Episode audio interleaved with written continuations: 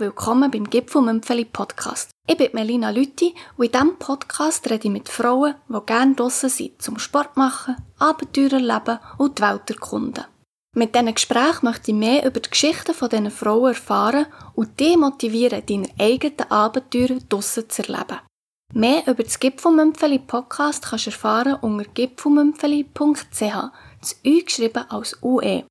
Mein Gast heute ist Noemi Wüttrich. In ihrem Blog «Laufend unterwegs» schreibt sie über ihre Leidenschaft zu wandern.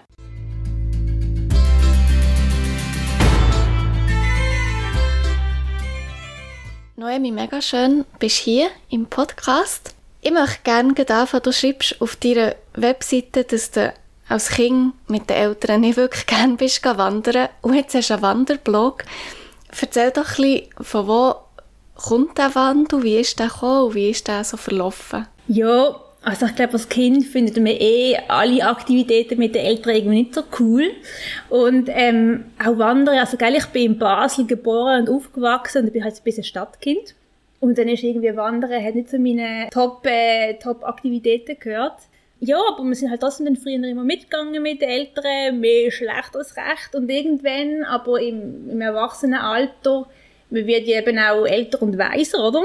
Und ähm, ja, dann habe ich einfach gemerkt, dass Wandern etwas mega Tolles ist, einfach sich in der Natur zu bewegen und halt, wenn man ja im Erwachsenenalter halt nebenan einen Job hat, der vielleicht ein bisschen stressiger ist, dann ist einfach das Wandern, ich habe das Gefühl, es tut mich so ein bisschen erden, also es, es holt mich so oben runter. Und ja, dann habe ich einfach gemerkt, dass Wandern mir mega Spaß macht und ich eigentlich auch die Aktivität in einer gewissen Art und Weise mit anderen Leuten teilen. Und dann habe ich gesagt, doch, das möchte ich anhand von einem Blog machen. Ist der, wie du gemerkt hast, dass der dass Wandern etwas Schönes ist, ist das so ein bisschen schleichend gekommen, oder gibt es wie eine Wanderung, die der Start war von dem? Da habe ich eigentlich nicht eine spezielle Wanderung. Ich glaube einfach, ja, mit meinem jetzigen Partner, den ich jetzt zusammen bin, er ist auch sehr sportbegeistert und sehr wanderbegeistert und dann habe ich halt einfach, ja, hat man halt eine Woche halt zusammen Aktivitäten unternommen und ist man halt viel auch im Berg gegangen und da hat sich halt die Leidenschaft auch wirklich nochmal mehr entwickelt und halt einfach auch mehr, mehr zeigt. Aber es ist jetzt nicht irgendwie eine spezielle Wanderung, Wanderung wo ich sage, hey, das ist der ausschlaggebende Punkt gewesen. Es ist eher so, ja, wie ein schleichender Prozess mehr oder weniger gesehen. Ja. Gibt es eine Art von Wanderung, die du besonders gerne machst? Also irgendwie lieber viel Höhenmeter oder eher flach? Lieber einen Tag oder mehrere Tage? Technisch schwierig oder einfach? Ist da Präferenzen? Ja, ich finde, es ist der gute Mix. Also es, das darf so ein bisschen alles sein. Es darf irgendwie eine gemütliche Wanderung sein, aber auch mit, mit gewissen spezielleren Passagen, sage ich jetzt mal. Oder ja, es darf natürlich auch eine Herausforderung sein, oder ganz flach ist. Also kann schon sehr schön sein, auch ganz flach irgendwie zum Beispiel im Fluss entlang zu laufen, aber halt auch mal wieder ein paar Höhenmeter, irgendwie mal einen Gipfel zu erreichen und so. Ja, ich finde, einen guten Mix macht es aus, wo, wo ich einfach spannend finde, zum den Wandern. In deinem Blog beschreibst du ja auch technisch recht anspruchsvolle Wanderungen, also irgendwie T4, T5, Klettersteigen. Die meisten wollen mit dem Wandern anfangen, vielleicht so ein bisschen an mit T1, T2. Mhm. Wie, wie hast du mit so schwierigeren Wanderungen angefangen oder ist das etwas, was du schon von Anfang an gemacht hast? Also von Anfang an, nein, ich glaube, ich habe schon eher mit leichteren Wanderungen so angefangen. Mit diesen schwierigeren, also T4, T5, habe ich wirklich erst angefangen mit meinem Partner. Ähm, auch mit so Klettersteig habe ich vorher nicht so groß gemacht, habe ich wirklich erst mit meinem Partner angefangen. Muss aber auch sagen, dass ich anspruchsvollere Touren auch sehr schön finde. Einerseits, weil sie halt auch sehr kurzweilig sind, oder? Du hast natürlich vielleicht ein bisschen mehr Abwechslung auf der Wanderung. Und aber auch, es ist halt weniger Mainstream. Also ich glaube, bisschen anspruchsvollere Wanderungen hast du halt weniger Leute und das finde ich halt auch, was ein bisschen ausmacht an der Wanderung. Du bist halt mehr mit der Natur verbunden, hast, ähm, ja, hast wirklich die volle geballte Natur um dich herum und das finde ich halt schön an, der, an ein bisschen anspruchsvolleren Touren, dass du halt nicht irgendeinen Massentourismus hast, wo halt, ja, auf die einfacheren Touren vielleicht ein bisschen mehr hast. Im einem Blogbeitrag, wo es eben auch so eine anspruchsvolle Wanderung geht, schreibst du lustig, dass du ein kleiner Angsthass bist.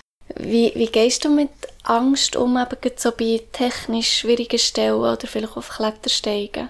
Ja, Angst. Also ich habe leichte Höhenangst. Und ähm, an der Wand, ja, das spürt man halt dann zum Teil schon etwas. Und ja, ich versuche es halt einfach überwinden, irgendwie zu sagen, hey doch, du schaffst das, das geht schon gut. Und in der Regel, also es ist auch noch nie etwas passiert, es hat immer eigentlich gut geklappt. Und ab und zu gehe ich auch mit meinem Freund in, in eine Kletterhalle, wo halt wirklich eigentlich in einem, sage ich, in einem sicheren Rahmen kannst klettern und dann auch ein Stück weit ein bisschen Selbstvertrauen kannst bekommen.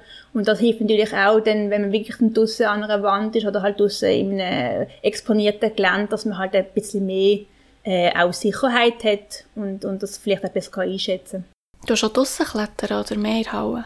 Also ich klettere noch nicht, also wirklich klettern tue ich noch nicht lang. Das ist ähm, schon eher dann in der Halle. Ich bin auch schon mitgegangen draussen, aber halt wirklich eher so einfache Sachen, also so Nachstiegsachen, also Vorstieg und so, so weit bin ich dann noch nicht. Das, das kommt alles noch irgendwann. du schreibst ja auch über Schneeschuhe und Skitouren. Und dort braucht man ja noch mal ein bisschen mehr Kenntnis als beim Wandern. Also man muss irgendwie über Technik etwas wissen, Lawinenkunde. Hast du das eigentlich so ein bisschen durchs Machen gelernt oder bist du da in Kurse gegangen? Nein, wir sind tatsächlich in, vom SAT, also vom Schweizer Alpenclub, sind wir in einen Lawinenkurs gegangen mit den Schneeschuhen und haben dann wirklich echt die ganze Technik so ein bisschen erklärt bekommen, oder auf was muss man sich achten, Reduktionsmethode, 3x3 und so weiter. Also es, das ist, also würde ich auch sehr empfehlen, Leute, die wirklich vorhaben, jetzt vor allem Skitouren zu machen, dass man einmal so einen Kurs besucht. Ich finde, es, es gibt einem ein gutes Rüstwerkzeug auf die Hand. Und natürlich muss man es dann auch anwenden im Gelände, oder wenn man halt dann mehrmals das macht, dann weiß man auch etwa, wie man es einschätzen kann, wie man, ja, wie man vielleicht das Gelände kann einschätzen kann. Es natürlich immer mehrere Faktoren, muss beachten, aber ähm, ja, ich, ich kann so einen Kurs sehr empfehlen und habe das eigentlich eine super Sache gefunden, ja. Wie verläuft denn so ein Kurs? Geht man da einfach mit, mit eben der Kursleiter in die Berge und dort lernen Gelände einschätzen oder ist das mehr theoretisch? Also es war ein Mix. Also wir sind, ähm, ich glaube es sind zwei, drei Tage gewesen, sind wir auf einer SAC-Hütte gewesen, auch mit noch anderen Teilnehmerinnen und Teilnehmern. Und dann haben wir jeweils einen Theorieblock gehabt, wo wir einfach halt Theorie angeschaut haben, was halt eben wichtig ist, auf was man sich muss achten muss. Und dann geht man natürlich auch ins Gelände, oder muss gerade vor Ort dann anschauen, tut Hänge beurteilen, Wetter beurteilen, Menschen beurteilen, die dabei sind. Und ja, bekommt so ein bisschen Gesamtpaket. Und das ist wirklich eine sehr wertvolle Erfahrung, ja. Kannst du uns bisschen mehr über eine Tour, die du gemacht hast, also jetzt egal ob Wandern, Klettersteig oder eine Skitour, Schneeschuhwanderung, die du besonders eindrücklich hast gefunden? Ja, also es ist jetzt nicht unbedingt, also in der Schweiz gibt es sehr viele schöne Touren, aber wirklich eindrücklich fällt mir eine ein, wo wir, also ich und mein Partner sind, vor einigen Jahren sind wir dreiviertel Jahr in, in Südamerika unterwegs gewesen. Mittelamerika. Und da sind wir in Costa Rica, haben wir eine zweitägige Tour gemacht auf Cerro Chiripo, das ist so eine, ich glaube, so ein alter Vulkan gesehen, äh, auf 3800 Meter. Und also erstens ist halt schon die Wanderung dort an sehr speziell gesehen, weil du bist eigentlich quasi, also ja, von unten bis auf die Basisstation bist du irgendwie schon mal 2000 Meter hochgelaufen mit einem riesigen Gepäck, oder? Das ist alles dabei gehabt. Wir sind natürlich am Reisen gesehen, wir haben das ganze, keine Ahnung, wie viel Kilo Gepäck mit uns umgeschleppt. Und das war natürlich heiß gesehen und dann die Höhe dazu gekommen und ähm, ja, das war eine recht taffe Tour gewesen. Und dann aber haben wir übernachtet an der Basisstation und am nächsten Morgen sind wir irgendwie um halb drei aufgestanden und sind wirklich auf den Gipfel aufgelaufen, auf die 3800 Meter und haben dort den Sonnenaufgang angeschaut. Und das ist einfach, das ist, ich weiß, es ist für mich wahnsinnig ähm, eindrücklich gewesen, einfach. Ich bin noch nie auf so hoch oben gewesen, auf über 3000 Meter und dann noch der Sonne ähm, aufgegangen, haben sich wirklich die Wolken gerade so aufgetan und so in so einem Nebelmeer gewesen und das ist, ja, das hat mir schon sehr, mega gefallen, ja. Hast du dort alles nachwandern oder ist es nachher mehr auch noch technischer gewesen? Nein, technisch ist es überhaupt nicht schwierig. Es ist, eigentlich hast du einfach einen Weg gehabt und du hast immer, ähm, so Stecken gehabt, die dir gezeigt haben, wie viele Kilometer du bist. Oder hast mit Kilometer 1 angefangen und mit Kilometer 15 aufgehört. Technisch wirklich nicht anspruchsvoll. Es ist eher einfach halt, ja, die Länge und der hohe Aufstieg und natürlich einfach die Höhe, wenn es nicht, ja, wenn man es nicht so gewöhnt ist. Dann irgendwann merkst du schon, oh, jetzt komme ich langsam ins Schnaufen und dann, ja. Aber von der Technik her ist es eigentlich nicht irgendwie, also nicht irgendwie T4 oder T5 andere gesehen, nein, nein. Aber hast du dich nicht für die Höhe speziell müssen vorbereiten oder generell für die Wanderung? Nein, überhaupt nicht. Also wir sind ja weil, also wir sind ja länger unterwegs gesehen auf dieser Reise, oder? Und durch das haben wir uns schon ein Stück weit, sag ich jetzt mal, können akklimatisieren. Also in der Anden oben bist du immer wieder mal gesehen, dann bist du halt immer wieder mal auf 30 Meter, bist wieder Küsten, wieder auf weniger und dann, ich glaube, dann hast du einen Grund, sag ich jetzt mal, eine Grundakklimatisierung gehabt. Und sonst ja, wanderenmässig, gell, wir sind ja immer viel schon unterwegs gewesen, von dem her ist es nicht irgendwie eine spezielle Vorbereitung notwendig gewesen. Jetzt hast du ja schon mehrfach gesehen, dass du eben viel von diesen Touren mit deinem Partner zusammen machst. Mhm. Gehst du generell eher mit noch anderen Leuten zusammen wandern oder gehst du manchmal schon alleine wandern? Ich gehe eigentlich sehr oft mit meinem Freund und auch mit meinen Eltern. Also die sind, sehr, die sind mega, mega fit. Also die sind beide über 60, aber die machen mit mir noch T4-Touren mit. Das finde ich mega cool. Und ähm, ja, ab und zu gehe ich auch alleine, weil ich habe herausgefunden, dass Alleinwandern auch etwas für sich hat. Also, man kann wirklich sein Tempo wandern, man kann dort anhalten und möchte anhalten, man kann vielleicht mal ein Foto machen. Und ja, ich mache so ein bisschen beides. Also wenn Leute Zeit haben, gehe ich sehr gerne mit Leuten wandern. Wenn halt niemand Zeit hat, dann gehe ich aber auch sehr gerne alleine wandern. Also es ist sowohl als auch. Also mir passt beides sehr gut. Machst du irgendwelche spezielle Vorbereitungen oder Sachen, wenn du alleine gehst? Weil, also ich weiss, als ich alleine bin wandern, meine Mami hat mega Angst gehabt, das ist doch mega gefährlich, alleine in die Berge zu gehen. Machst du etwas Spezielles? ja, ich glaube, ich glaub, es kommt auch darauf an, also was für eine Tour machst. Wenn ich irgendwie jetzt eine einfache Tour mache, mit T1, T2 oder T3 vielleicht auch, dann nein. Aber ich sage auf jeden Fall, dass meinem Freund, dass ich gehe wandern und wenn ich angehe und habe natürlich auch das Telefon dabei, wenn irgendetwas wäre. Ja, aber ich habe jetzt noch nie irgendwie das Gefühl gehabt, dass ich jetzt mich in große Gefahr begib. Also ja, wir haben glaube ich in der Schweiz relativ Glück, dass wir natürlich so eine gute, äh, so eine gute Wanderweg haben, natürlich auch ja, immer mal wieder auch ein Brattrieb Also ja, von dem her habe ich da nie Bedenken gehabt. Gibt es irgendeinen Ausrüstungsgegenstand, ohne den, den du nie würdest wandern Ja, es gibt eben mega viel. Und ich glaube, darum ist eben der wichtigste Gegenstand eigentlich mein Rucksack, weil da kann ich alles reinpacken. Also eben, gell, natürlich das Trinken und, und Essen ist halt sehr wichtig, immer dabei zu haben. First Aid Kit ist wichtig, Kleider, wenn es kommt, Wind oder regnen, Sonnencreme, weiss ich. Also ich habe immer relativ viel dabei und darum ist mein Rucksack auch eminent wichtig, weil da bekomme ich einfach alles unter.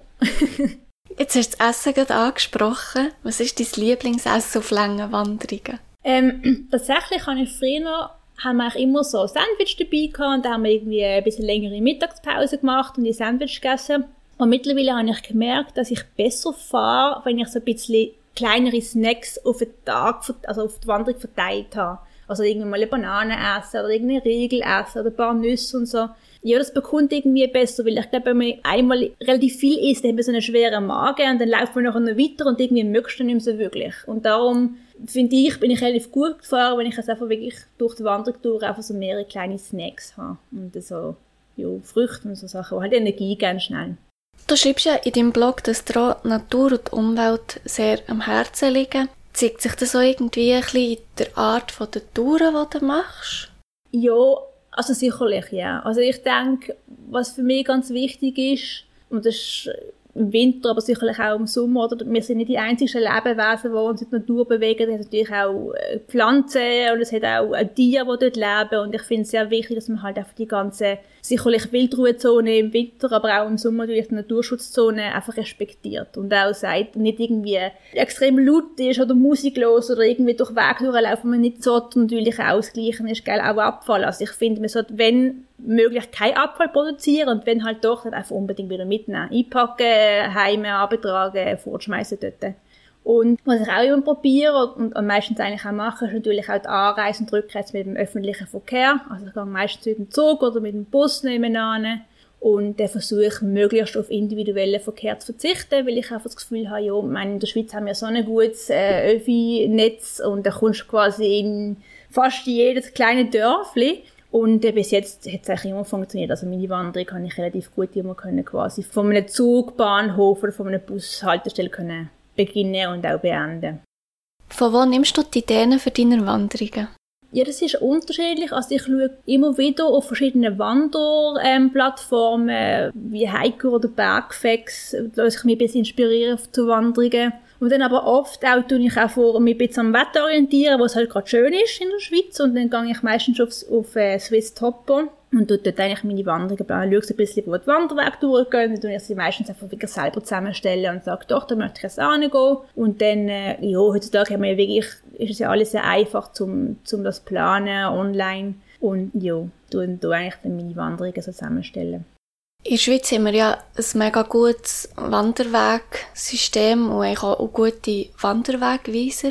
Bereitest du dich da überhaupt noch gross vor oder gehst du eigentlich mal dorthin und schaust, was jetzt durchgeht? Ja, also nein, ich tue mich schon immer vorbereiten. Weil ich einfach, ich möchte ein bisschen wissen, auch von der Zeit her, wie lange ich etwas muss planen oder eben allein wegen dem ÖV, damit ich nachher wieder einen Anschluss habe, wenn ich irgendwie zu gescheiten Zeiten mal wieder heimkomme. Ja, und natürlich auch zum Schauen, falls es irgendetwas wäre auf der Tour, musst du wie eine Alternative haben. Und das soll einfach sagen, okay, wenn ich jetzt auf dem Berg das und das wäre, dann muss ich, oder die Passage nicht schaffe, kann ich dann eine, Alternative, wo ich halt dann könnte laufen, wenn halt das nicht wird gehen. Und da finde ich schon auch wichtig, dass man sich ein Stück vorbereitet, einfach, dass man halt sich auf, sagen wir, gewisse Evalualitäten kann wie vorbereiten. Und darum tue ich schon eigentlich immer durchplanen. Nicht mega detailliert, aber halt einfach so grob, damit ich etwa weiss, wo ist mein Start und mein Ziel und was hätte ich für Alternativen. Du beschreibst auf dem Blog eine Wanderung, die du 2018 gemacht hast. Nämlich bist du neun Tage äh, an der Jurassic Coast, an der Südwestküste von England, wandern. Kannst du ein bisschen mehr von dieser Tour erzählen? Ja, ich äh, habe mal Lust gehabt, mal etwas anderes zu machen, als in der wunderschönen Schweiz, wo wir ja sind. Ähm, ich habe gesagt, hey, ich möchte gerne einfach mal entlang der Küste wandern. Einfach mal ein bisschen eine andere Perspektive haben. Und ähm, es ist einfach wichtig für mich, dass ich halt einfach mit dem ÖVK anreise.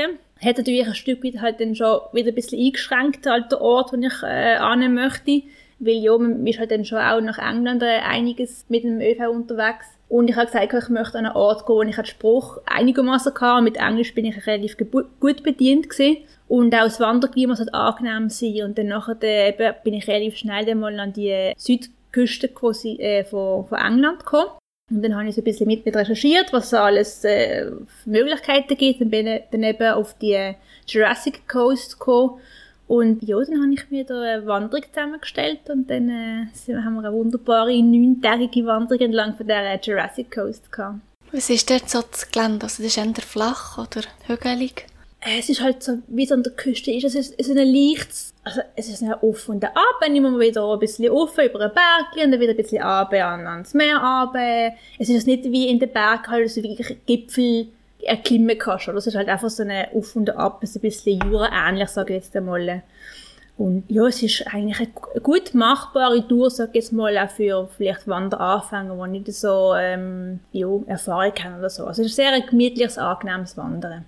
Wo habt ihr übernachtet? Wir haben oft in so Bed and Breakfast übernachtet und ähm, wir haben ja eigentlich auch nichts vorgebucht. Also wir sind wirklich an und ähm, wir haben geschaut, gehabt, also wir haben im Voraus grob so ein bisschen durch, wie viel wir etwa machen pro Tag, haben wir schon geplant gehabt, wir haben nicht genau gewusst, wie ob das jetzt wirklich so hinhaut. Und dann sind wir eigentlich relativ spontan einfach immer, und das Schöne an der Küste, du bist immer wieder mal in einem Dörfli, und dann sind wir einfach dann so bei einem Dörfli angekommen und dann haben wir uns spontan umgeschaut, was halt gerade irgendwelche Bed and Breakfast äh, haben und dann sind wir gefragt, hey, haben wir noch ein freies Zimmer und dann haben wir Gott sei Dank immer Glück gehabt und haben immer wirklich tolle, nette Gastgeber gehabt und schöne Unterkünfte. Und man muss aber vielleicht auch sagen dazu, das geht nur, wenn man nicht gerade in der High Season ist. Also in der High Season, irgendwie Juli, August, oh, ich glaube, das ist schwierig, also so spontan. Ich glaube, da muss man schon fast buchen. Aber wenn man so in der Low Season, also in der Nebensaison ist, dann geht das super gut und das ist also mega lässig gewesen, ja.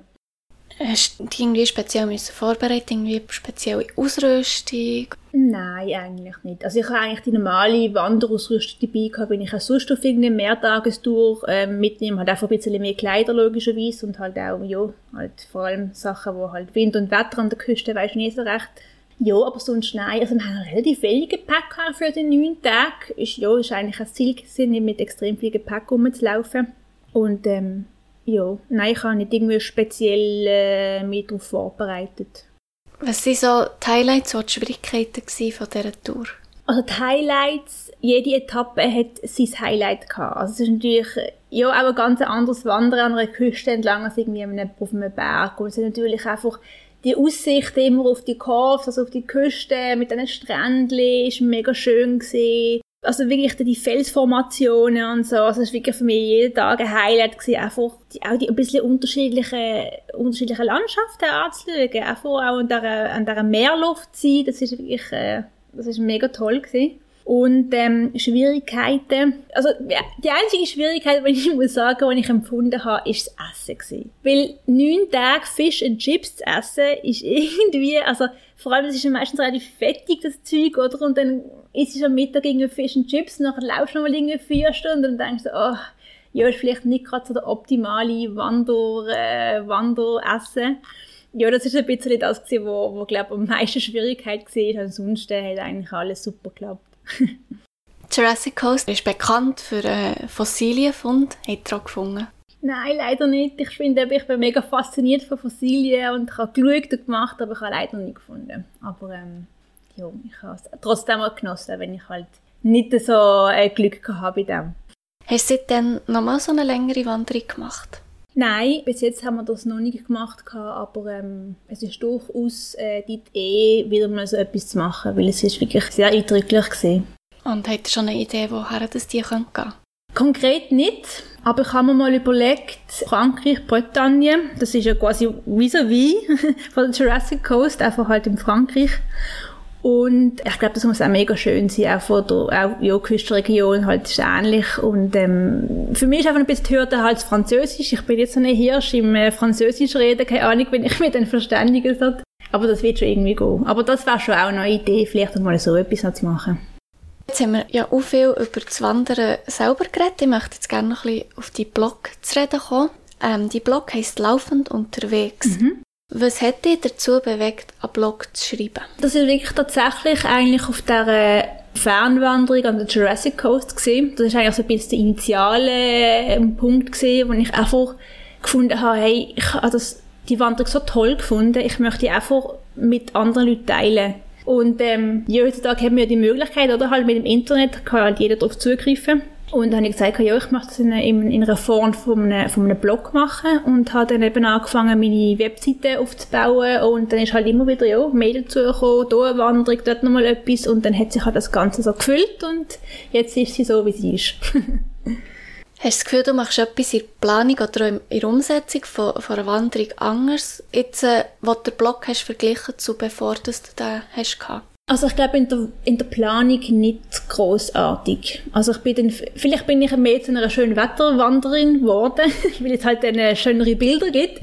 Ähm, nein, also ich glaube es nicht. Also ich äh, tue meine, meine Wanderung eigentlich immer noch genau gleich planen und, und durchführen. Aber ich mache halt einfach ein bisschen mehr Fotos logischerweise, weil ich halt den auch möchte zeigen, wie halt wie schön das dort ist oder was halt dort speziell ist. Aber sonst tue ich eigentlich nicht äh, groß etwas ändern. Ich habe ein paar von deinen Wanderbeschreibungen gelesen und was mich mega fasziniert hat, ist, du beschreibst den Wegverlauf auch genau. Das machen viele so Wanderbücher auch. Und ich frage mich immer, wie kannst du dir den Wegverlauf so gut merken? Machst du dir Notizen, Fotos oder hast du echt so ein gutes Gedächtnis? Also ich habe vielleicht schon ein gutes Gedächtnis, ich weiß es nicht, aber ich habe natürlich auch, also ich tue immer das GPS mitlaufen lassen und natürlich auch Fotos machen und wenn ich dann nachher meine Wanderung daheim dann aufbereite, dann tue ich eigentlich das GPS dann quasi auf, auf die Karte ähm, legen und dann sehe ich ziemlich genau, wo ich durchgelaufen bin, oder? Und weil ich halt auch, auch Fotos gemacht habe und auch mich sehr gut an die, an die Wanderung kann erinnern kann ich jetzt relativ gut wieder nachvollziehen, auch wie das Gelände war oder wo wir genau durchgelaufen sind und das, das funktioniert auch so relativ gut. Aber dann musst du den Beitrag recht nachher Wanderung schreiben. Ja, also das ist eigentlich auch mein Ziel, dass ich es relativ aktuell dann gerade online stelle und ich warte eigentlich nie, also vielleicht, wenn es halt ja sich gerade gibt, aber vielleicht ein, zwei Wochen im Nachhinein versuche ich es dann schon dann online zu stellen.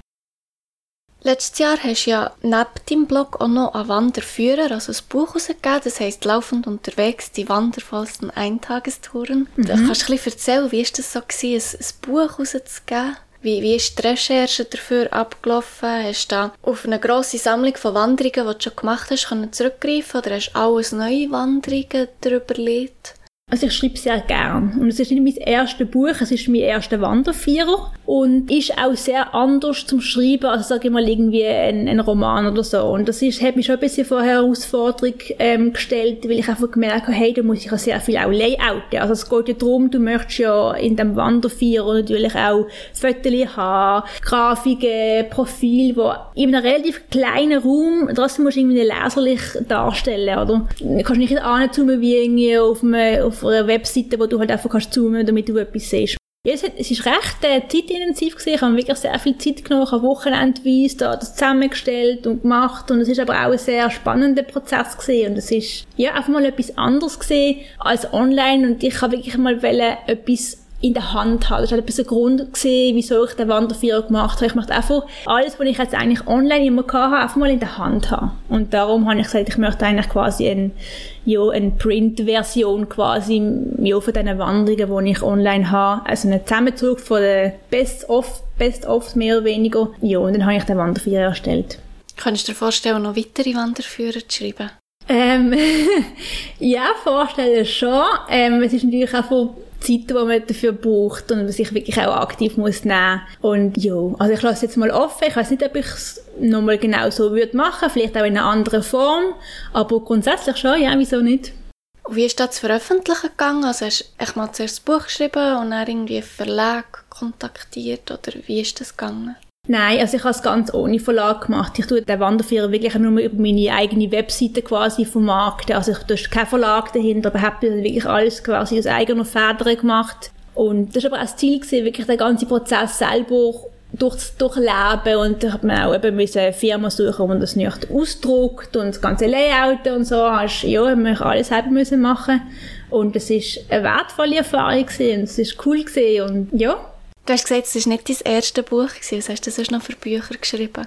Ich habe schon äh, einen Roman geschrieben im Self-Publishing. Also das ist ein, ein Liebesroman, der heißt äh, auch ein Pechvogel findet mal ein Korn. Und ähm, ja, ich schreibe auch zum Teil Gedichte oder irgendwelche Kurzgeschichten, einfach weil ich das schön finde, meiner Fantasie freien Lauf zu lassen und halt einfach ja Texte ein bisschen zu Papier zu bringen und sich so äußern.